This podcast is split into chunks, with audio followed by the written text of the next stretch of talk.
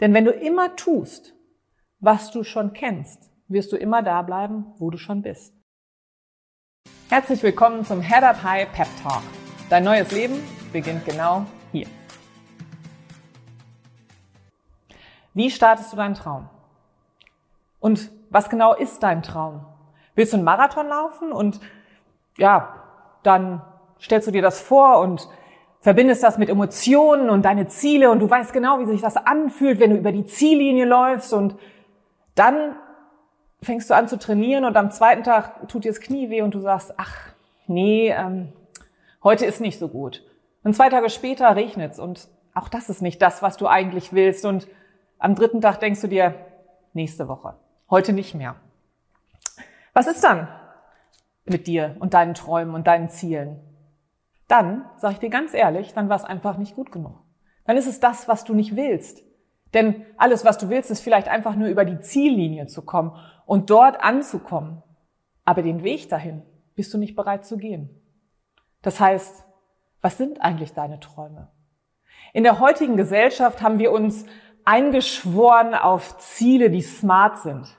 Ich vertrete auch smarte Ziele, darum geht's gar nicht. Es geht vielleicht eher darum, dass wir nur noch Ziele verfolgen, die planbar sind, messbar sind, die schnell zu erreichen sind, die ja einfach in unserer Box sind.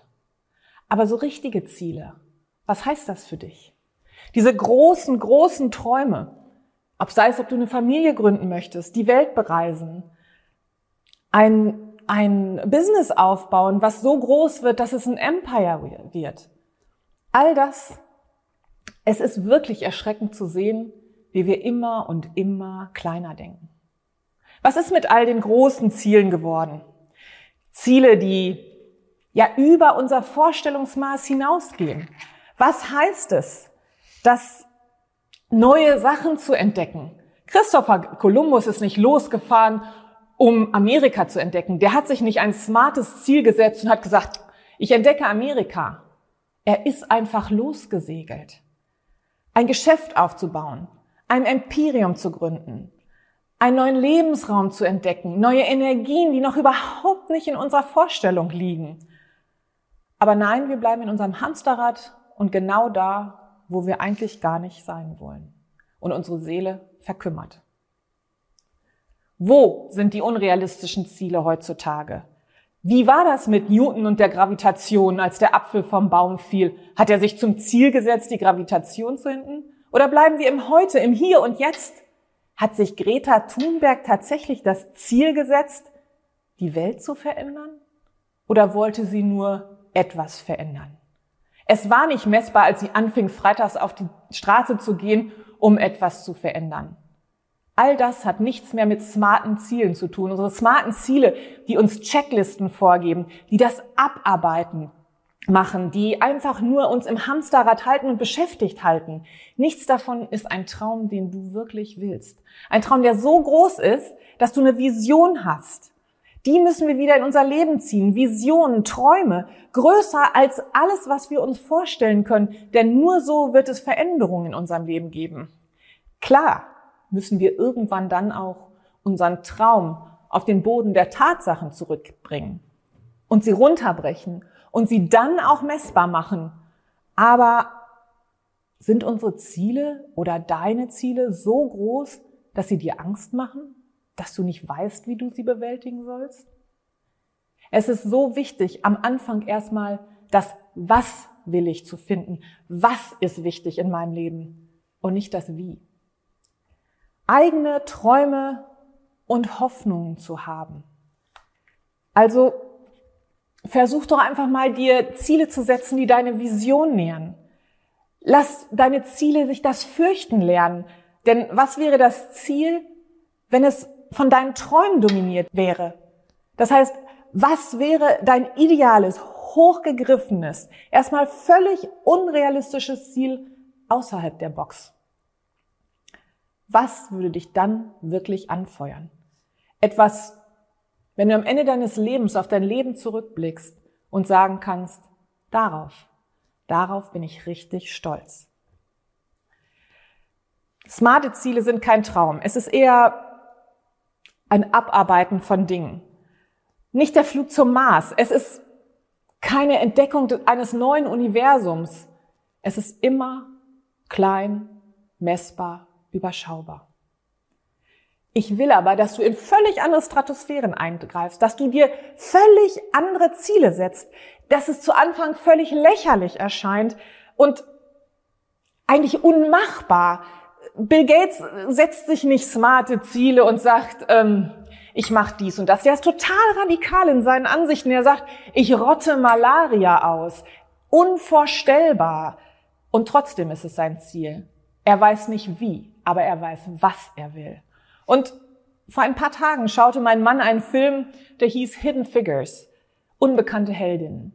Da ging es darum, dass die USA und Russland den Wettkampf hatten, ins Weltall zu fliegen. Und dabei ging es halt dann darum, wer der Erste ist. Es ist nie vorher jemand ins Weltall geflogen. Es gab weder die Technik, es gab nicht das Material, es gab nichts von alledem. Es gab noch nicht mal diese mathematischen Formeln. Das war das, was in dem Film ganz deutlich herausgestellt wurde. Nichts davon gab es. Es gab keinen programmierten Computer. Es gab gar nichts. Und doch wollten sie ins Weltall. Und sie wollten die Ersten sein. Sie mussten alles neu denken. Und das geht nicht auf alten, eingefahrenen Spuren. Das heißt, irgendwie ist es ein Wettlauf mit der Zeit gewesen. Und du fängst mit deinem Traum an. Dem was? Der Flug zum Mond. Der Flug ins All. Dein Flug ins All. Deine Sterne. Shoot for the moons. If you miss it, you end by the stars. Es ist nicht tausendprozentig wichtig, ob Malaria ganz ausgerottet wird. Aber der Weg dahin ist das absolute Ziel. Und du wirst auf dem Weg feststellen, wie du das erledigen kannst. Also fang mit deinem Was an. Das Wie kommt später. Es ist das Was, was dich motiviert, weniger das Wie. Denn das hält dich am Laufen.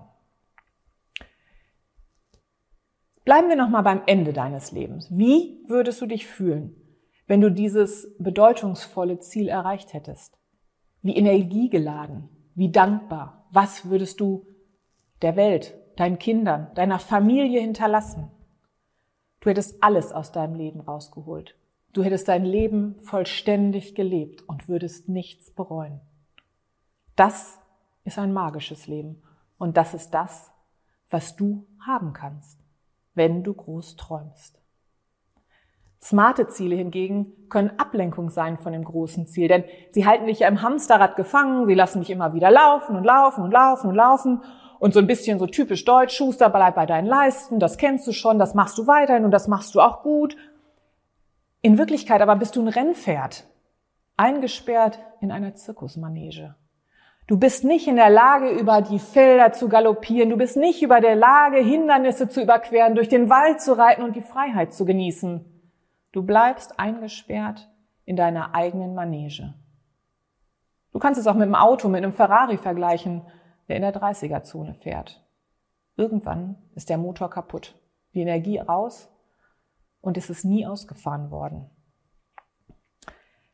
Dein Leben solltest du wieder anfangen mit Bedeutung zu füllen, sonst stirbt es an Langeweile. Smarte Ziele sind also eine Ablenkung von deinen wahren Träumen. Du erreichst damit richtig viel. Klar, kleine Dinge. Du bist beschäftigt, aber du arbeitest nicht an dem Ziel deines Lebens. Das heißt, wenn du wieder dir, der Welt, einen Sinn geben willst, träume so groß wie du kannst. Und es sollte dir wirklich Angst machen. Wenn du deine Ziele jetzt also setzt, dann solltest du sie aufbauen. Und zwar mh, hm, nicht, sie sollten aufbauen. Du solltest aufgebaut werden von deinem Ziel. Sagen wir mal folgendes. Du stehst auf und denkst dir so, guckst an dir runter und denkst so, also irgendwie, ich glaube, ich muss jetzt mal 10 Kilo verlieren. Was ist das für ein Ziel? Ich glaube, ich muss mal 10 Kilo verlieren. Das ist so negativ behaftet. Da kommt doch nichts in Bewegung bei dir. Du fühlst dich doch jetzt schon als Versager, dass du es überhaupt abnehmen musst.